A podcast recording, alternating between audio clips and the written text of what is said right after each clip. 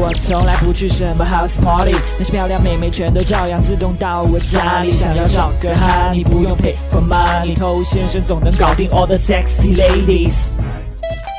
嗨，各位好，我是偷先生。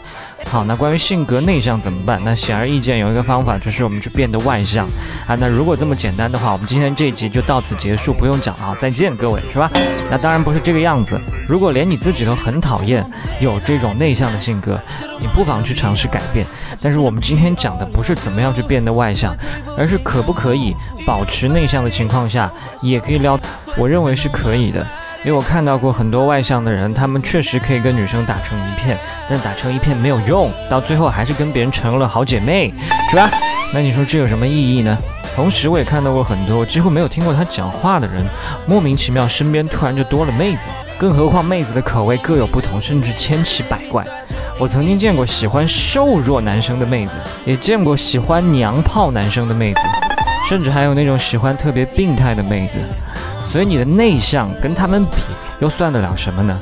所以喜欢内向的妹子也一定是大有人在的。那外向人身上当然有你们值得学习的那种热情跟能量，但内向的人身上的这种安静跟克制也是值得人欣赏的。OK，鸡汤听完了，我们讲怎么做啊？首先我们搞清楚，内向它并不等于宅，你可以用内向的方式去跟人接触，去刷存在感。内向，它也可以成为一个社交风格，而不是因为内向它就不社交。你如果连面都不露，那些喜欢内向男生的妹子怎么看到你呢？你如果觉得紧张，你不妨先多跟一些你完全没兴趣的妹子多接触，然后记住这种无所谓的感觉。好，我们讲第二点，就是你需要更加的去在意外形。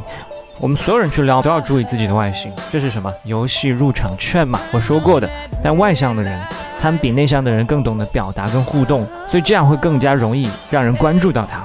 但你是内向的人，你没有办法用这种方式让人关注到你，所以更加需要花时间精力来建设好自己的外形，让妹子有机会关注到你的时候，发现你哎怎么酷酷的嘛啊，不是那么的肤浅嘛，对吧？还会进一步引起对你的好奇。但如果你本身已经够内向了，然后外形又非常的挫，这就成功的屏蔽了外界对你的关注。可能已经在一个公司或者在一个班上相处大半年了，只有某一天突然发现，哎，怎么还有你这号人物存在呢？之前都是空气啊。最后一点也是最重要的一点，你尽管内向，但绝对不能完全不交流。